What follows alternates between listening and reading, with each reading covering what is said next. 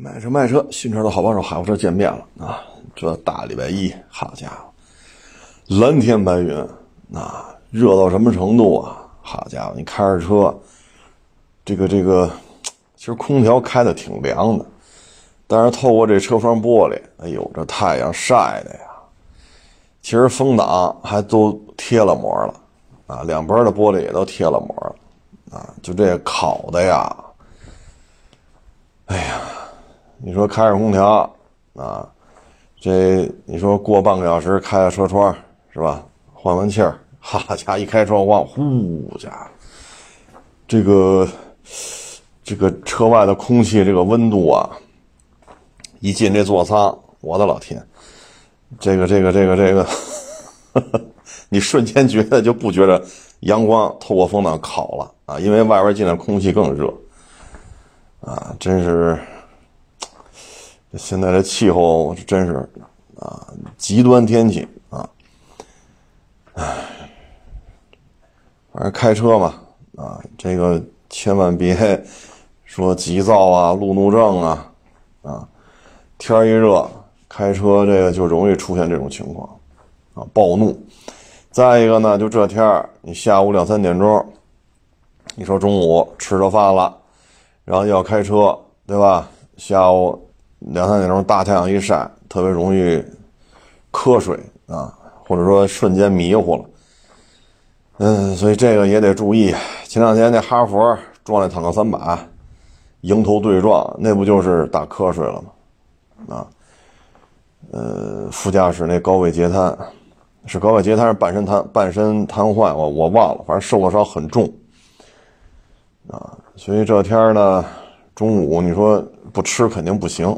但是千万别吃太油腻的东西，而且别吃太饱。说包一猪蹄儿，呱呱呱呱啃，啃完猪蹄儿不过瘾，再啃个鸡腿儿啊！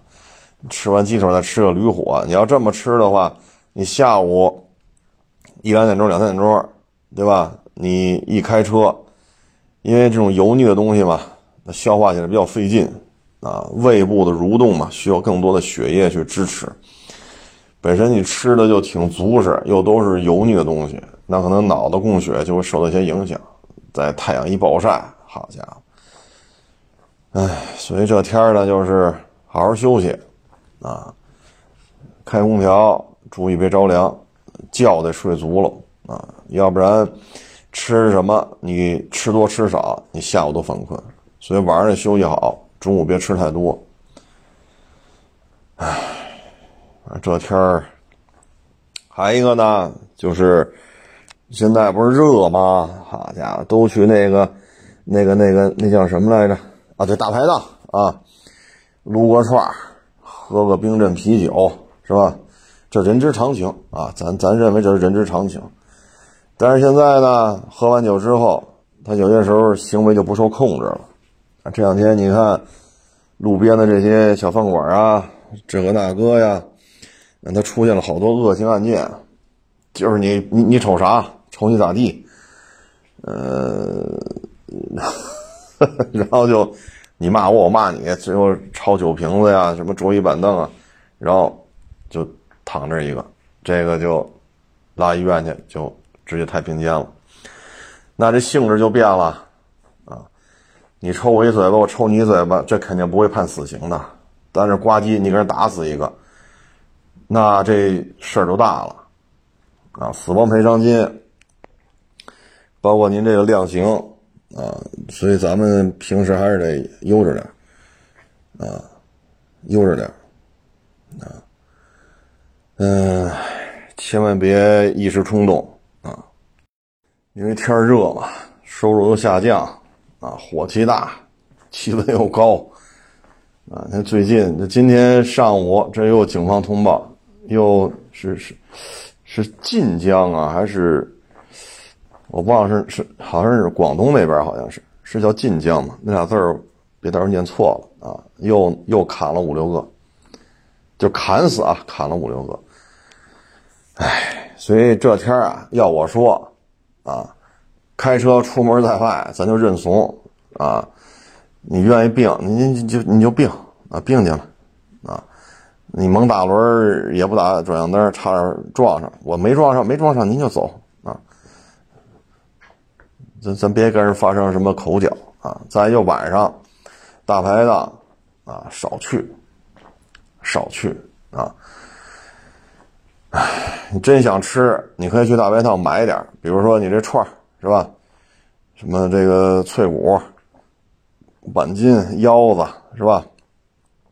你给我一样来点啊，买个几十串拿家吃去，啊，空调开开，啊，啤酒也好，饮料也好，你家里在家里喝啊，咱尽量避免这种素不相识，这这谁都不认识谁，然后。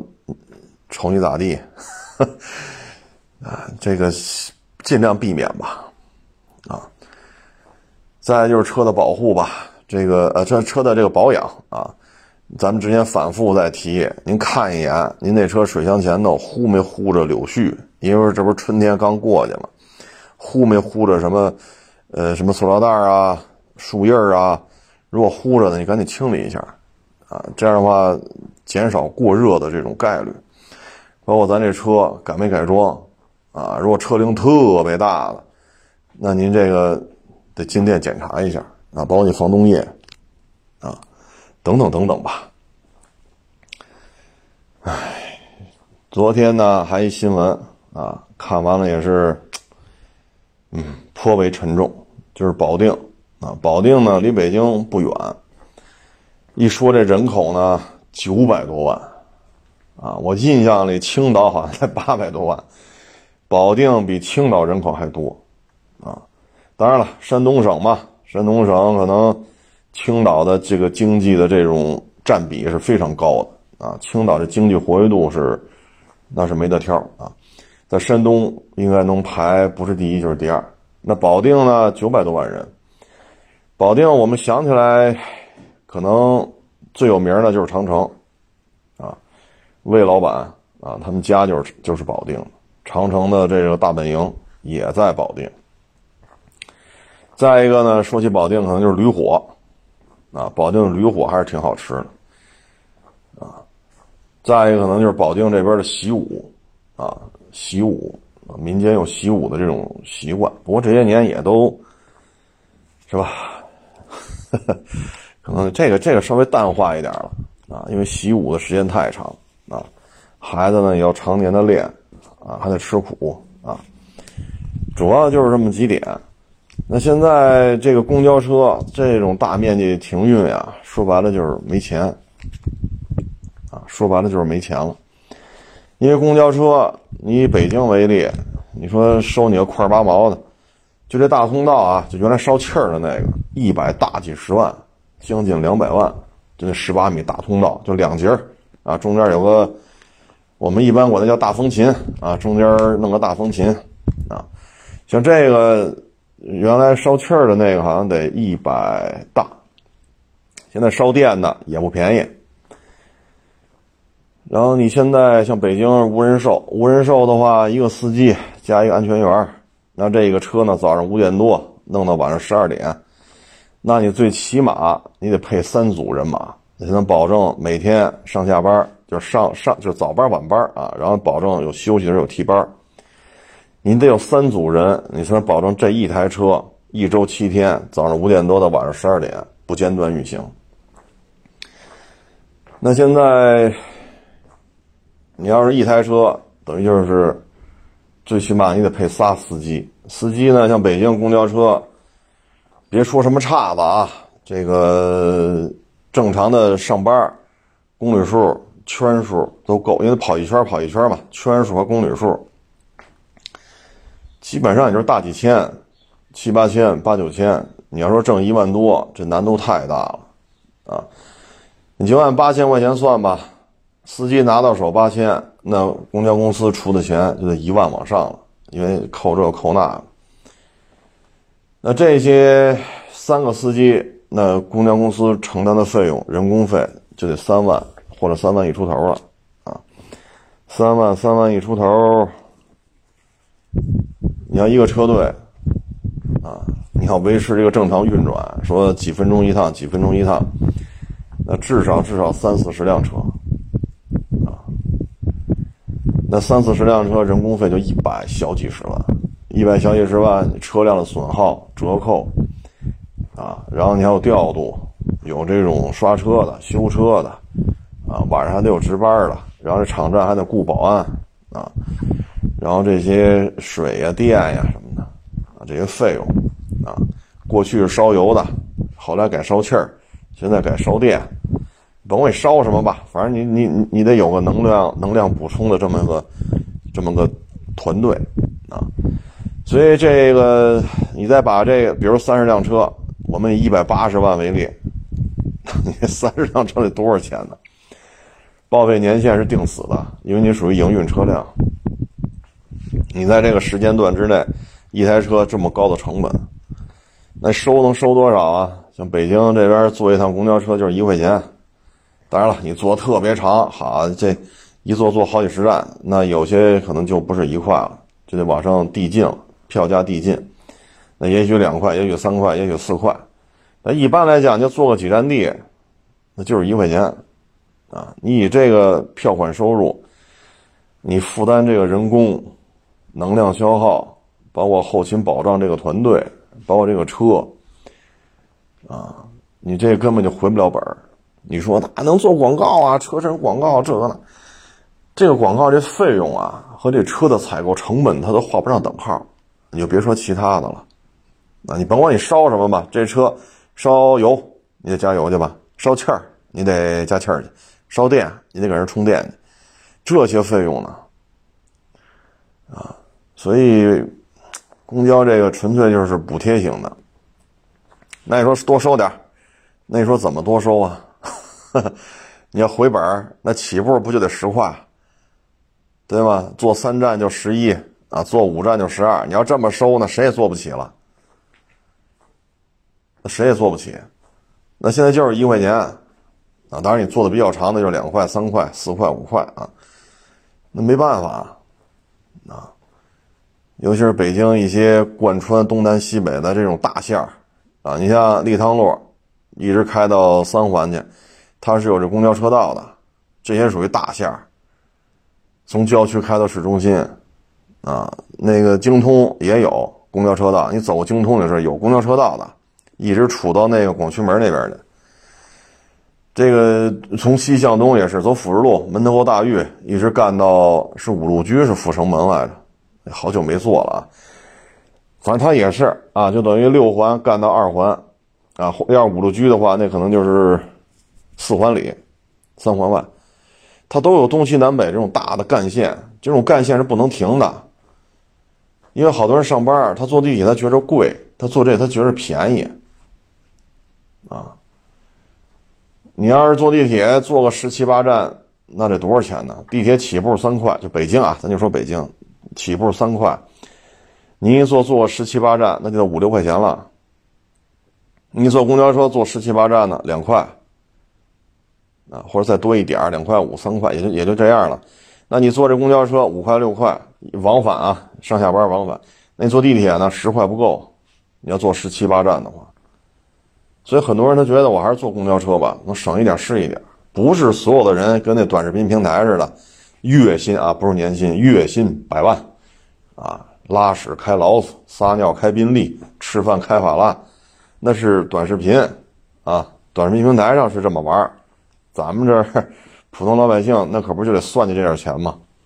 你坐公交车可能一天往返四五块，你坐地铁可能一天十块、十一块、十二块，所以这公交车还不能停，这是万万是不能停的。就北京啊，我就说北京东南西北这些大干线。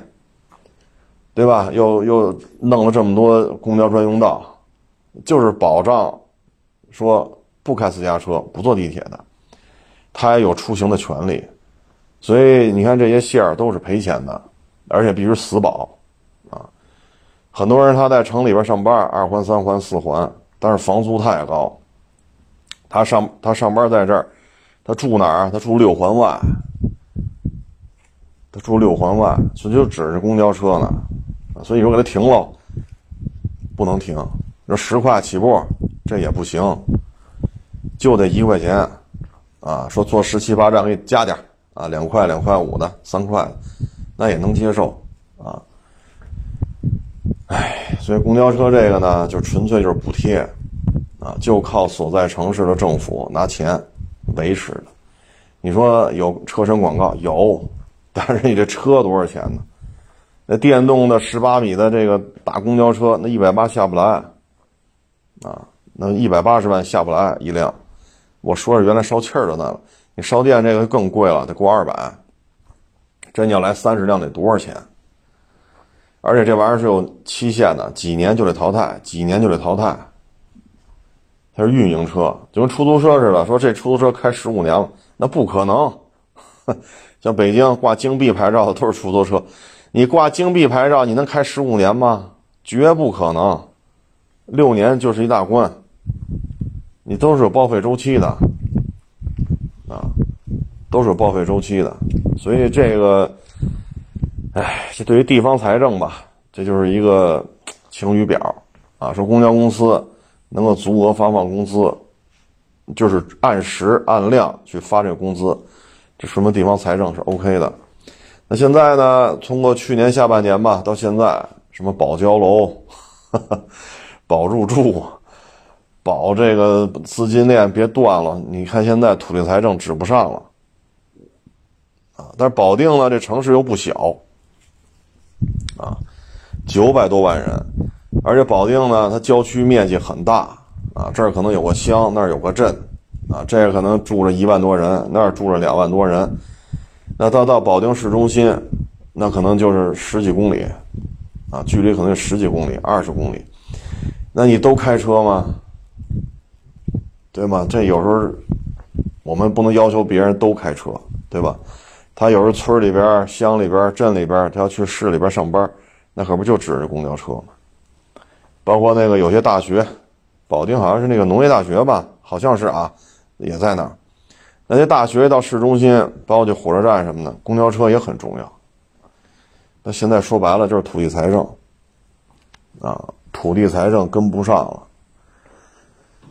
唉，所以就导致其实这种事儿很多，不是说说七月份是保定才怎么怎么着，去年啊，去年。有些小城市的公交车就已经扛不住了，大家上网一搜一搜，都能都能找着。不论是西北地区的、西南的、华南的，包括北京周边的，这保定可不是第一家啊！之前有有有不少城市的公交现在都出现这个问题。你说政府补贴才能以一个相对便宜的价格啊，去让这些老百姓通过它来完成出行，可是补贴不了了。那这车怎么办？燃料怎么办？司机的工资怎么办？包括车本身也需要保养，啊，唉，反正这就是土地财政一完，很多事情会逐渐显现的，啊，你说有长城，那你不能什么事都找长城吧？说公交车运转不了了，让找长城，那环卫这块儿，你要缺钱呢，也找长城。对吧？你说绿化这缺点，你不能什么都找长城要去，对吧？人家长城，人走人正常途径啊，是不是？唉，所以这个还是苦日子吧啊！半年前、一年前，咱节目当中反复就去说，这个年轻一代啊，可能抱着手机长大的，在他记事儿的时候，家里就从。啊，小平房变成楼房，楼房呢变成三居，三居变成大平层，是吧？原来家里骑自行车，到家里买什么夏利、奥拓啊，再到买什么桑塔纳、捷达、富康，等到现在了哈，家里也 A 六、宝马五啊，是吧？啊，也升级到这儿。那他认为这一辈子就应该越做越好，结果你等他一参加工作，头几年参加的，哎，可能赶上了升职加薪那么三五年的红利。现在毕业的，那就是先找工作再说，所以跟他成长周期已经刻在骨子里的那种快速发展的这种状态不一样了，啊，不一样了。哎，所以咱之前，所以咱之前一直说嘛，就是年轻一代得有这个吃苦的准备，而且不是吃仨月五个月这得持续一段时间，啊，通过保定那事儿就能看出来，唉，现在你说，这不是前两天啊，昨天吧，啊，美国那个他们叫什么来着？叫财长还是叫什么来着？啊，那个老太太，这不是刚结束访华嘛？啊，说白了还是让咱买美债嘛？啊，那咱们这边买不买的，那就得看态度呗。你不能这边往台湾省保安大队拼了命的卖武器，是不是？你那边窜到菲律宾闹啊，这边窜到思密达脚盆机闹，你这边还让咱掏钱，这也没有这么聊天的吧？你求人办事咱不说送礼吧，你最起码得给人个笑脸吧，是吧？看能不能帮个忙。你不能 跑上那骂大街去吧？那谁帮你啊？那现在这事儿他就是这样，但是他就是一个财长啊，他可能也就是美联储、财政部，对吧？呃，证券市场，他可能也就在这个圈子里，他有一定话语权。但是你说军事援助啊、军舰啊、海军舰队这些问题，他一个。财务口的他也管不了啊，啊，所以他来又能怎么着啊？啊，他管得了航母去哪儿吗？对吧？他管得了说，咱别给台湾省保安大队卖导弹了，啊，他也管不了。所以来了呢就来，聊呢就聊，实质性的动实质实质性的动作也够呛，啊。实质性的动作很难啊！但这两天我看微博吵得特别厉害嘛，九位女性啊，跟这个跟这个叫财长比较合适吧啊，就跟这老太太啊共进晚餐。这个时间节点啊，反正这种照片不是什么好事儿啊。要搁平时，比如奥巴马时代、克林顿时代。啊，或者说北京奥运会之前、北京奥运会之后，那会儿说这种照片还是挺好的啊，评价还是偏正面，因为那会儿中美关系不像现在。但是你这会儿弄成自己跑这儿吃这饭了，这个这怎么说呢？这个，看他在什么单位吧，啊，因为有有些时候现在就有点敏感了。啊这两天又要卖集束炸弹，说白了呢，就是不希望这仗啊降温啊，希望他继续打下去。我看法国呀、德国呀，包括英国呀，都对这事儿持保留意见，不希望用集束炸弹。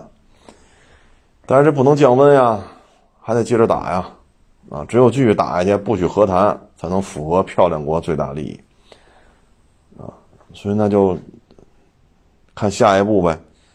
集束炸弹它得有一个载具啊，这载具我现在不太清楚啊。就是美式的集束炸弹，啊，如果说用米格二十九、苏两七、苏二五、米格二十七，这个端口改造是怎么来操作的？一般来讲呢，技术炸弹现在还有这种带滑翔功能的啊，通过一个小的折叠的翅膀来控制飞行的轨迹，有的呢滑行距离能到。百八十公里，那这个时候呢，牵扯你一个对地面目标的指示。那你空中载具呢，你有地面目标的指示，发射激光，激光束反射之后，这个滑翔的，也滑翔个百八十公里的集束炸弹，通过激光束的反这个反射来锁定目标，冲这目标飞过去，然后到目标上空打开，投下大量的集束炸弹。就是说，他现在。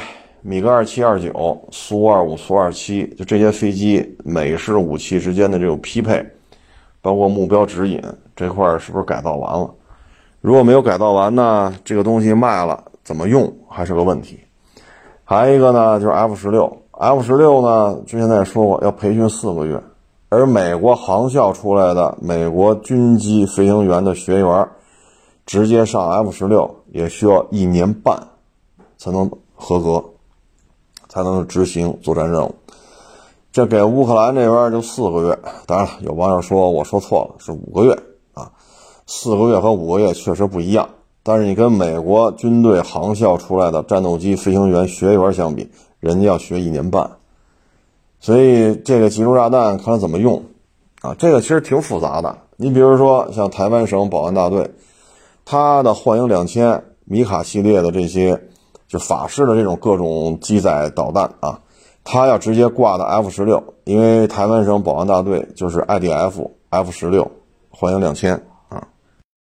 咱就不说这些了，再说这个驾校啊。我看一个公安部一个数据，嗯，咱们现在全中国十四亿人。有机动车驾照的五点一三亿，啊，嗯，那就是十八岁以下的，啊，然后就是岁数大的，那刨去这个十四亿人，大概刨去这些，可能还有个六七亿，啊，六七亿七八七亿七亿人口吧，六七亿。那这里边呢，现在有五点一三亿。我看完之后，我的反应就是什么呢？呃，第一。就是咱这驾校这买卖还有的干吗？这个出生率下降啊，当然了，出生率这跟幼儿园那个，就是驾校跟幼儿园还是有区别的。他可能十八年以后吧，可能驾校面临的这个招生这学员这基数就小了，但是这个驾校可能也就可能是肉眼可见的一个周期内就会出现断崖式下降，但是它要比小学。比幼儿园要滞后，它大致相当于高中，啊，等高中出现关停并转的时候，驾校这买卖也就断崖式的下降。嗯，这里边我觉得还一事儿吧，就是这个二手车，上半年呢，二手车过户啊是一千零五十七万，啊，过户啊一百五一百零呀一千零五十七万，啊。异地二手车呢是一百五十七万，就幺零五七和幺五七啊，这幺零五七呢是增加了百分之五，跟去年上半年啊，要知道去年咱不还戴口罩呢吗，还做核酸吗？这个呢跟我个人感觉是差不多的。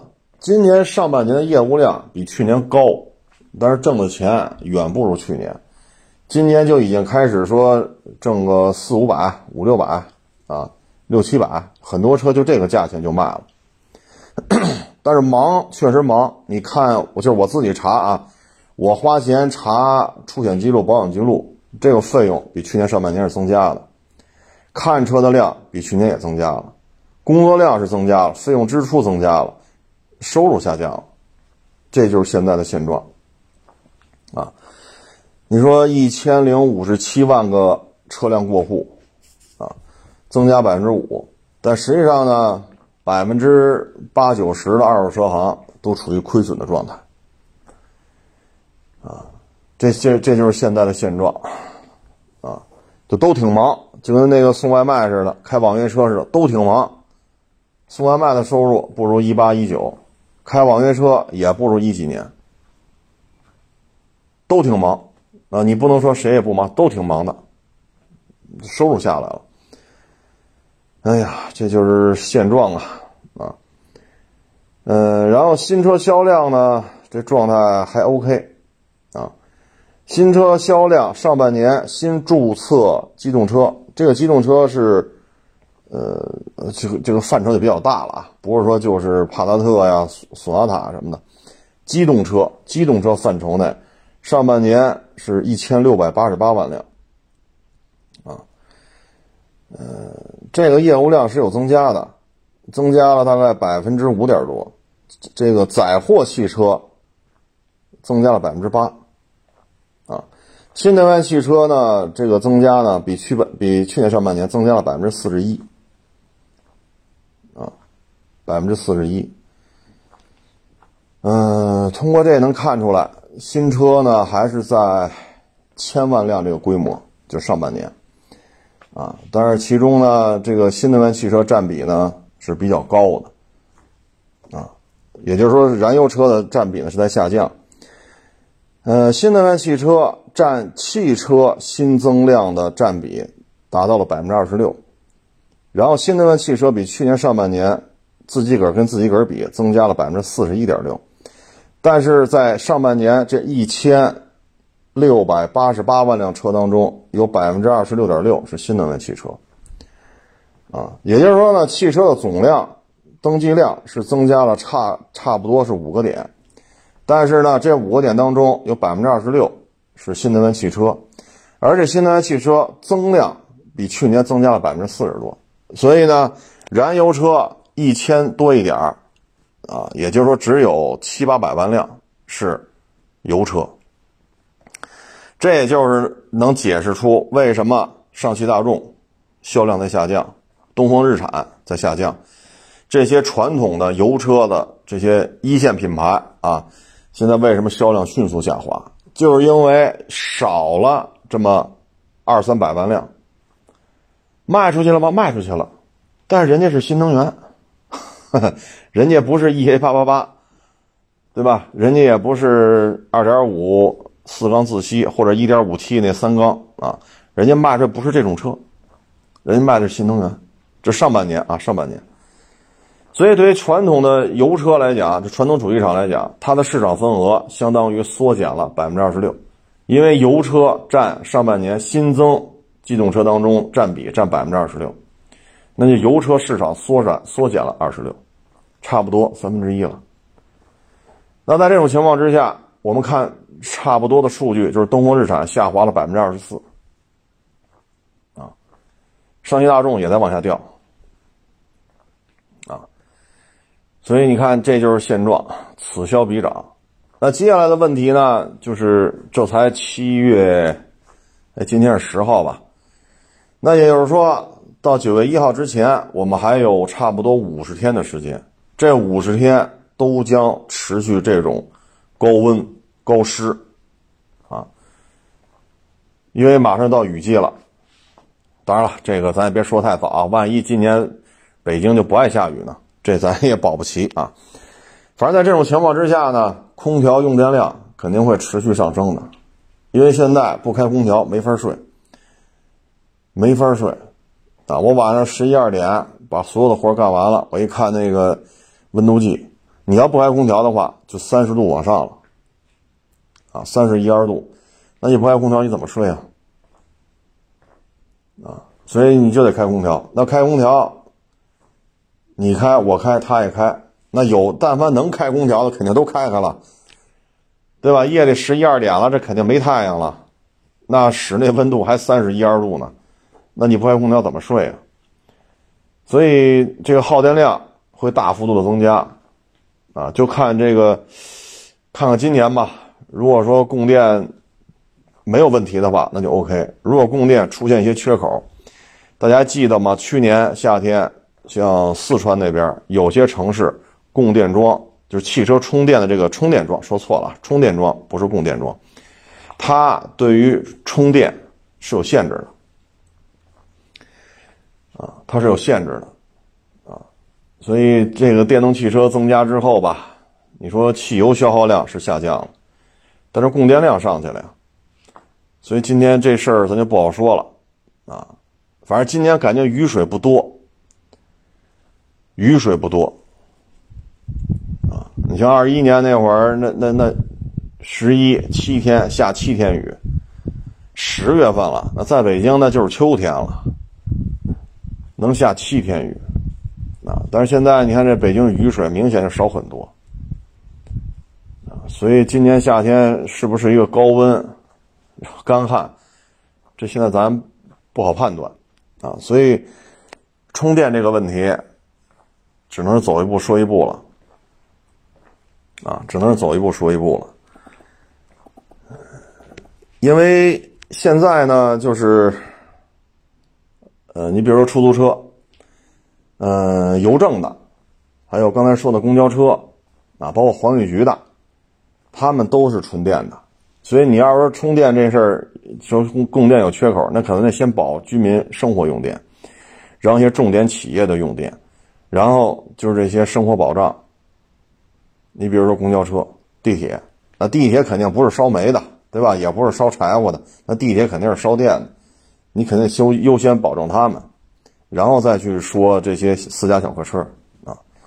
所以有有些事儿现在不好判断，只能走一步说一步了。那说到这个电呀，之前咱聊过一期越南这个供电的问题。越南这供电呢，水电，他们境内的河流比较平缓，没有高低差，没有明显的高低差，这个水电不好做啊。你说这河啊，一百公里长，高低差多少啊？三十米，这事儿不好办。你看咱们这个三峡大坝啊，包括其他一些咱们国内大型水电站，那明显就是个峡谷啊。你一旦把这坝修起来，这高低差非常明显。但是它那儿水面比较宽，高低差比较小，流速也不快，所以搞水电很难。煤它倒是有，但是火力发电呢，它又玩不转。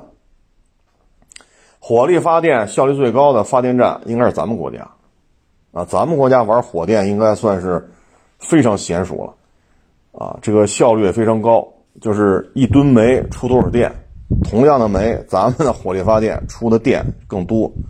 这是世界公认的，火力发电最牛的在咱们这儿。核电呢，按照嗯，就越南嘛，对吧？一个河内，一个胡志明，它要分南派北派，这之间，所以核电这事儿争来争去也没弄成啊。那现在你像越南，你要搞工业，说我要外溢是吧？接了很多中国产业的外溢，这没有问题。是吧？可以给你很多产业让你去，包括很多中国的企业主也去那边，但是供电这个问题解决不了啊！因为供电是什么呢？应该玩的这种套路是什么呢？先做基础建设，比如说大的炼钢厂、大的码头啊、大的这种发电站啊，然后这些大的这些什么水泥呀啊，什么这个呃化工啊、纺织啊，是吧？啊，这种石油天然气呀，这些基础的大项目，你应该先做一遍，拿出五年到十年全做一遍。电啊，水、气儿、油啊，包括纺织业，因为他们承接的肯定就是纺织业嘛，裤衩背心什么的，这些纺织业的啊，等等等等，他应该拿出五到十年来，先把这些底子先打好，然后修铁路、修公路、修港口，啊，修机场。你做好产业带的规划，然后再去招商引资，啊，然后再去说，咱们来料加工啊，啊，还是自主创新呀，啊，还是引进外资，甭管你怎么说吧，然后才能干这事儿。但是现在越南是什么呢？一起干，但是一起干呢，他这底子又打不瓷实，啊，他自己搞火力发电站都搞不利索，他不是一个有重工业的。这种驾驭能力的国家，所以你现在这常年以来指着云南供电，现在广西也加入了给他供电，啊，因为他那边今年水力发电没指上嘛，啊，那边好像是缺水还是是雨下少了还是怎么着来着，所以他就是国家建设呢滞后了，他应该是先搞那个五到十年，然后再搞引进外资，再建厂。啊，工业园区啊，产业园区啊，所以他这步子弄错了，但是没办法，他又着急发展经济，不想跟这个打，跟那个打了。可是现在呢，你建了一大堆工业区，是吧？这生产手机，那生产电脑，这生产裤衩背心，那个生产摩托啊，这厂子已经建起来了，可是又倒回来了，水电地理地理的这种现状差点。火电有煤，火电站玩不转；核电又南派北派又争。但是现在产业园都弄起来了，过去这十几年是吧？十几年、二十年，唉，所以越南就卡在这儿了。其实类似的情况很多啊。你包括印尼，为什么要弄这个铁高速铁路啊？其实也是考虑到内部经济的问题。印尼人口很多，但是这个分布啊。这面儿有点大，需要用高效的一种运输手段，把各地的资源配套连接起来。你看，现在三百五的时速这火车，对于印尼的经济是非常重要的啊。所以你搞这些吧，你得有工业工业化国家得有一个先先提条件，就是能源的这种底子你得打好了。啊，比如说石油的、天然气的、化工的、钢铁的、煤炭的、发电的、水电、火电，是吧？机场、高速、铁路、码头，啊，包括你的造船业，你这些都应该搞起来，然后再去搞。但是他这个来不及，啊，唉，这对于越南也好，包括菲律宾、包括印尼啊，包括泰国，都存在这个问题。所以你去搞工业化，难度很大。啊，难度很大。之前咱们也说过，你说印尼不产摩托吗？产呀，对吧？泰国不产摩托，产呀。咱这很多摩托都是泰产的。菲律宾不是那个什么啊？对，啊，越南对，刚才说越越南产摩托产呀，对吧？包括咱那 CG 幺二五，越南就生产，咱们这边也生产，它也生产，就是规格版本不太一样。那你自己搞自主品牌啊？搞不了，搞不了。因为你就说摩托车幺二五，好七八个千瓦，单缸封了，这算个啥呀？你看着简单，轮胎你能生产吗？这牵扯你的橡胶工业。仪表盘你能生产吗？TFT 全彩液晶屏，说这太太奢侈了。那好，机械指针的，这塑料壳子，仪表盘那个塑料壳子吧，里边指针吧，然后这些呃车速表这根这根线，对吧？然后润滑。这个线外边这个橡胶件你能生产吗？咱不说那发动机、变速箱，就这点东西都很麻烦。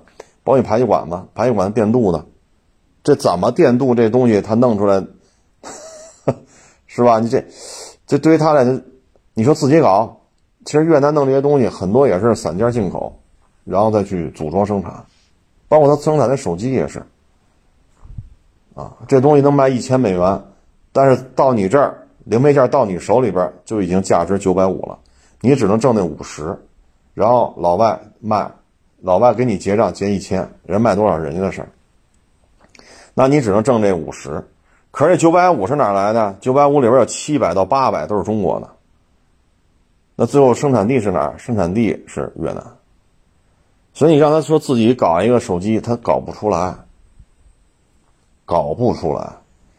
咱们这边手机配套，你说从郑州的富士康到深圳的华强北，给你配套个手机，那还不是分分钟的事儿。所以你说这个，咱从电动汽车对吧？驾照 延伸到这个摩托车，其实就是这么一回事儿。一个完善的工业体系、工业基础啊，确实很重要。但是有些太小的国家搞不了啊，搞不了。所以你说越南这个那个好嘛？电一部分自己产，一部分从云南买，一部分从广西买，包括菲律宾，菲律宾国家电网绝大部分都是中国的，包括菲律宾的有些自来水自来水厂、自来水的这种管网也是中国的。啊，你看印尼现在铁路也是中国的，啊，哎，所以大的工业项目嘛，它需要一个大的工业基础啊。这两天摩托车呢，现在大家开始疯传佛沙三五零会不会降个三五千？因为这个三五零单杆大踏板啊，不能说大啊，因为海外还有更大排量的，它自己都出七五零了踏板。反正在咱们国内国产的啊，这就算大踏板了。这个大踏板呢，四万九千八，我一直就说这玩意儿不值这价钱，为什么呢？春风八百 NK，一百匹马力。才卖四万多，你这玩意儿一三五零标的是三五零，实际排量还不到，一单缸机也卖四万九千八，我觉得这有点价格有点高啊，啊，你包括这两天无极，无极那五二五就是五百毫升双缸巡航车，造型有点像小铁人三百，那厂家标才标两万九，这无极可是个大厂，他这发动机可厉害了，宝马的、本田的，那个是谁来着？是摩托古奇是谁来着？还是奥古斯塔呀？那不也是跟他合作吗？这可是大厂啊！龙芯造发动机，那在国内可是数一数二啊！啊，国内得有十好几家摩托车主机厂都指着他的发动机跟那传车呢。他生产的这个就卖两万九，所以你佛沙三五零一单缸小踏板，不不大踏板大踏板啊，四万九千八，所以现在都在传。这车得降四千，降三千还是降五千？这个卷呀，真是卷的都，我看完无极那个五百毫升的巡航车，我们小时候管叫太子，现在巡航。我说这玩意儿卖两万九千多，我说这这价格，我认为这车怎么也卖了三万八、三万九，结果人就卖两万九千多，无法弄了啊，真是无法弄了。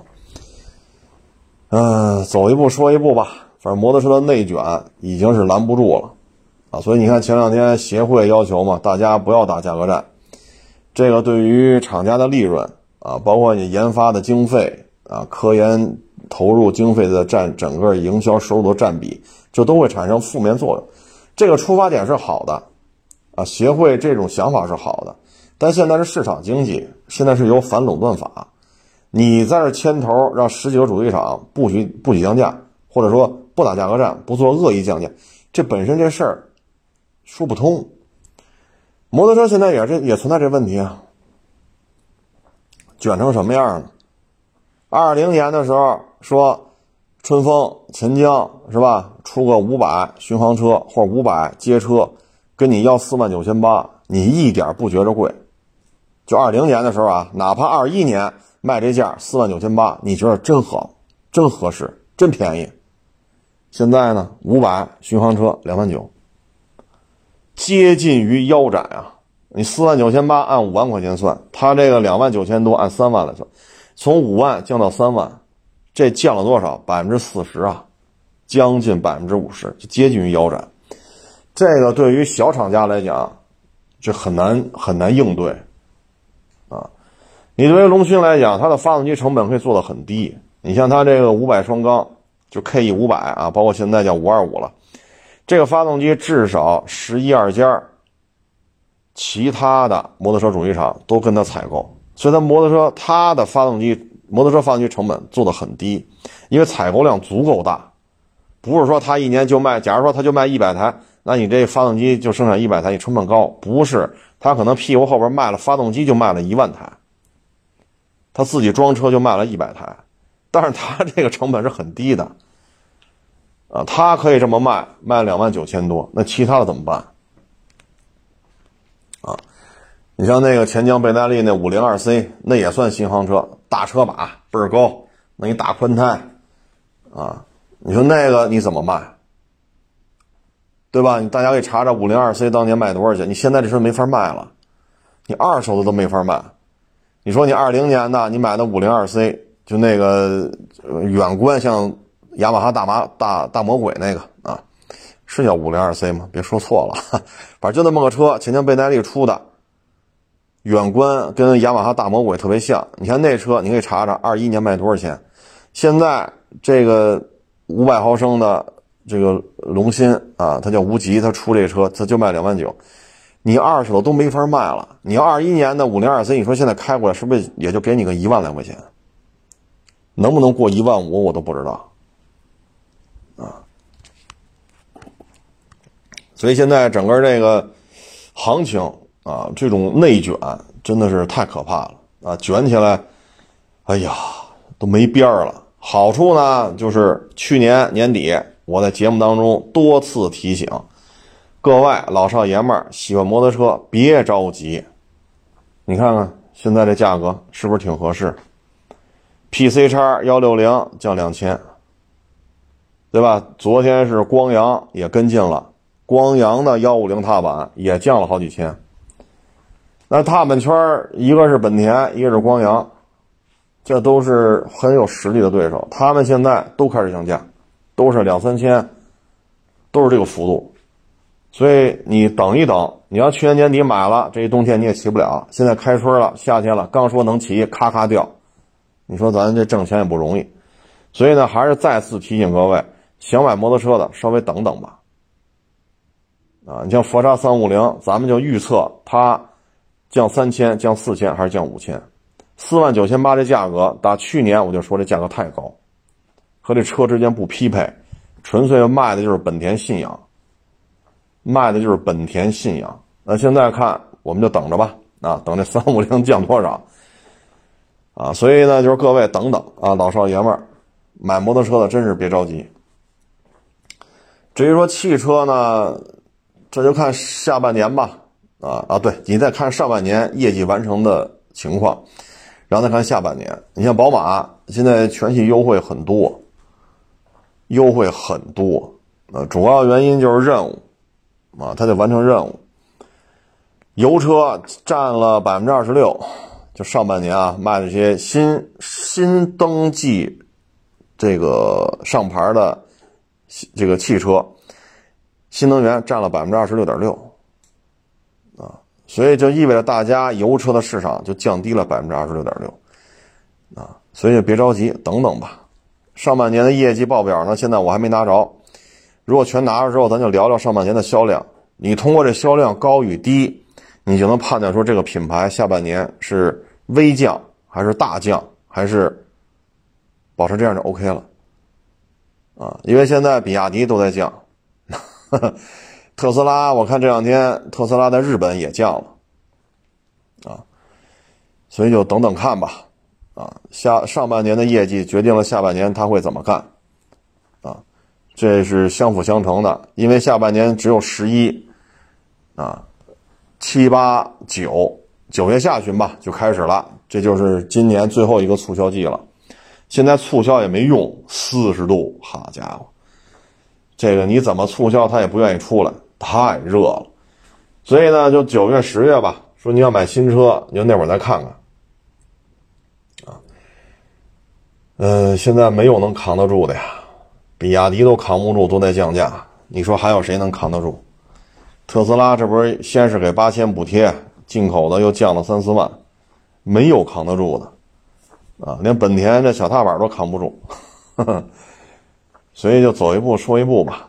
啊这种东西还是看需求啊。说你眼巴前就需要买车，那你就买啊。你家里有什么特殊情况，现在就需要一个私家车，你又有指标，那你就买啊。如果可换可不换，可买可不买，稍微绷绷啊。因为今年油车、电车在下半年依然是属于一个内卷的状态啊。那说到这儿呢，还有一个新闻啊，就奥迪要买咱们国家自主品牌的电动汽车平台。啊，然后自己改吧改吧，当奥迪车啊，当奥迪车去卖，嗯，好事儿，啊，好事儿，这说明什么呢？说明自主品牌强大，说明自主品牌越做越强，越做越大啊，这肯定是好事儿。但是呢，这牵扯一问题，就是说，假如说啊，他买的是比亚迪，啊，假如啊，假如。那你是去买比亚迪，你还是去买比亚迪平台的奥迪呢？对吧？假如说啊，比亚迪他买的啊，比亚迪的车卖十五，那他卖多少啊？他挂着奥迪标呢？你说他比亚迪卖十五，说优惠一万啊，店里边十四或者十三万八，你提裸车，那奥迪卖多少？他不得卖个十八九？可是卖十八九，你还觉得那我买比亚迪不就完了吗？你这核心的东西都是比亚迪的，我何必买你奥迪的呢？你要卖十八九，那边卖十三万八，我一差差出去三四万四五万，所以这对于品牌来讲，你说你要说完成任务啊，KPI 考核，说我做这个，比如说奥迪中国，我是大当家的啊，然后任期完成，我要回奥迪总部，我高升了，这个那个那个这，那我完成任务了。我电动车，我这种类呀、品种啊，这这电动车这个性能、质量，我都有大幅度提升了呀。我也不用研发了呀，对吧？在德国做这研发多老贵呀，直接买比亚迪现成的，这多省事儿啊！我都做的挺好的，哎，我回去高升了。但是你时间一长，消费者不认呐，就跟丰田那个似的，自己搞那个 BZ 四叉，哎呦我老天呐，史上最难卖的丰田车了啊！那绝对是战略失败的产物。不论是战略还是战术，BZ 四叉都是失败。那好，他就弄一比亚迪的，叫 BZ 三叉吧，还是叫 B 三 Z 叉啊？他就弄那么一个，弄那么一个，消费者还是不认呢。比亚迪多少钱？你这多少钱呢？你凭什么挂个牛头标就卖这价啊？我买比亚迪不就完了吗？得，你现在对于丰田来讲，这事儿骑虎难下，自己搞 BZ 四叉，好家伙，净剩下挨骂的份儿了。啊，北美也骂，欧洲也骂，到咱这边还是骂，全全地球啊，凡是投放这车的，这消费者没有不骂大街的，那行，那我不自己干了，吃力不讨好，我花这么多钱，我苦哈哈研究出来，你们全骂我，不弄，找比亚迪去。好，现在中国消费者不认，买比亚迪不就完了吗？买你干什么？所以这个事情，丰田遇到了，奥迪也会遇见，啊，对于奥迪来讲，这事儿怎么摆平？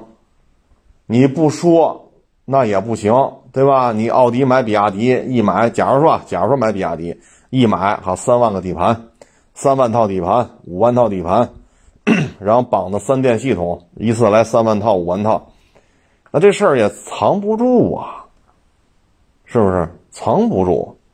你说你去比亚迪四 S 店偷偷的买一台车研究一下，这可能悄没声的，咱不知道，对吧？包括那五菱宏光 mini EV，日本人不就买了吗？买不拉日本做分解吗？你这么买一台买两台，咱确实不知道。但是你这一买买几万套，对吧？甚至于上十万套，十万套连底盘带三电系统，这事瞒不住。你传开了，你高贵的。德系豪门，这个这话好像再这么说就不太合适了，啊，就不太合适。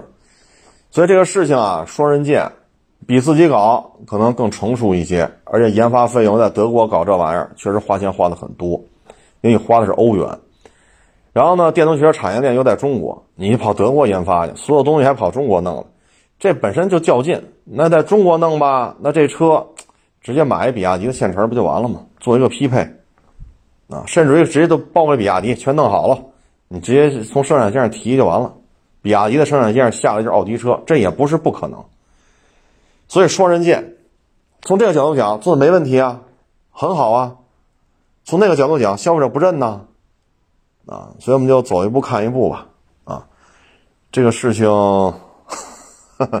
就像当年对吧？丰田八 A 发动机。一点三十六气门啊，然后用了一部分铝合金，当时二十多年前的事儿了。就这个丰田八 A 发动机，你说夏利装上了，它卖十万块钱，叫金夏利嘛，金标三厢。当时我还陪我们一同事去挑这车嘛，十万块钱金标三厢，就是丰田八 A 一点三手动挡。那你吉利也可以买这发动机，那你就不能卖十万。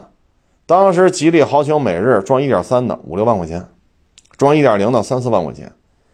那这俩车发动机一样，都来自于丰田 8A 1.3十六气门，有一部分铝合金材质，配五速手动变速箱。车其实也是夏利衍生出来的，那个叫金夏利，卖十万，你这个卖五六万，你只有这样才能打出你的差距。当然了，奥迪、丰田这跟。二十年前的二十多年前，吉利不是一状态啊，这都在国内影响力可比是吧？但是现在消费者也会这么比啊。那如果说你卖的车比比亚迪的车还便宜，那你还盈利吗？还盈利不盈利啊？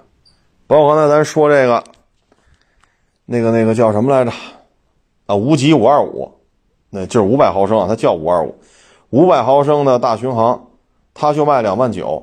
那你说那十好几家主机厂也去买他们家的发动机，然后存在自己车上，你说你这车你要卖三万三怎么卖？三万三、三万五没法卖，因为这发动机是他出的，他装上去他才卖两万九，你卖三万三，那不是想瞎了心了吗？那你只能卖到两万九以下。但是发动机人家卖给你，人家发动机还要挣钱的，人自主采购的成本。人家不考虑发动机本身的利润，人考虑一个整车利润就可以了。但你单买发动机，人发动机卖给你了，人发动机就要加上利润了，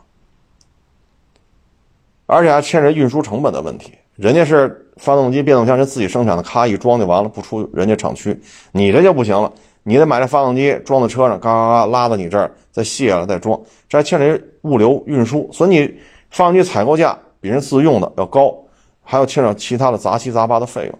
那现在你卖多少钱？他那个就卖两万九，那咱卖多少？两万六。可是咱成本比人家高啊。那你要卖两万六，你怎么办？你只能说轮胎减点减震减点对吧？仪表盘减点整车这个金属部分的这个什么这个漆面的喷涂等级降降一些。那你只能这样。可以这样的话，你这车的质量、性能就有差距了。那你说就更卖不动了，更卖不动，销量下来了，成本上去了。你只有销量上来了，成本才能下去。所以，对于这些靠买发动机传车的这些主机厂来讲，日子会很难过，因为他这个 KE 五百的大本家啊，当然大本家正宗的也是本田啊，就是说他在国内生产的，他就是大本家，他就卖两万九。所以，摩托车今年会有很多很多小厂可能扛不到明年了，啊。扛不到明年，就像刚才他反复说的，二一年这个排量的巡航车跟你要四万九千八，二二年跟你这车要三万九千八，今年两万九千八，成本下降了，有这么快吗？对吗？成本真的下降的有这么快吗？成本的下降的速度都跟不上车售价下降的速度，那最终小厂就活不下去。啊，你像比亚迪全盘自制，啊，电机、电池、能量管控、底盘、空调，现在比亚迪就差弄橡胶厂自己生产轮胎，自比亚迪自己弄个炼钢厂生产冷轧钢板去做车身模具开发，车身模具它都开发出来了，就这钢板它没有炼钢炉啊，然后这玻璃，它现在玻璃买福耀的，现在等于橡胶件炼钢生产玻璃它还是外购，其他的基本上都自制了，所以它形成一个闭环。它的成本可以做的低一点，啊，这个无极这个也是，啊，发动机它外销，它在国内说，我要不生产发动机了，那可能很多摩托车主机厂就崩了，没有发动机了，啊，他现在卖两万九，别人怎么办？所以这个就是螺圈价啊。还是那句话吧，喜欢摩托车的，不论是踏板，啊，还是什么 ADV。啊，还是什么四缸机，还是什么这个巡航车等等吧，再稍微等等，PC 叉幺六零都能两千两千的降，还有什么不能降啊？光阳也跟进了，也降了两三千，就幺五零小踏板，光阳幺五零小踏板带 ABS 带 TC 的，现在就一万三四，这跟一些二线厂的价格都差不多了。